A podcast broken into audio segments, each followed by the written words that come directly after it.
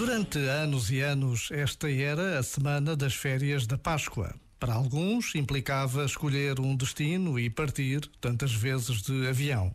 Para outros, era o regresso à casa de família, à terra dos avós. Para muitos, eram apenas aqueles dias de descanso, sem aulas nem compromissos. Tudo mudou. As viagens são adiadas, a Páscoa deve ser passada em casa e quase desejamos que volte o cansaço antigo de outros tempos. Mas temos de manter esta vontade firme de nos protegermos, de não corrermos riscos, de fazermos tudo o que está ao nosso alcance para ultrapassar esta pandemia. Uma vontade firme e determinada que exige uma consciência pessoal e coletiva. Já agora, vale a pena pensar nisto. Este momento está disponível em podcast no site e na app.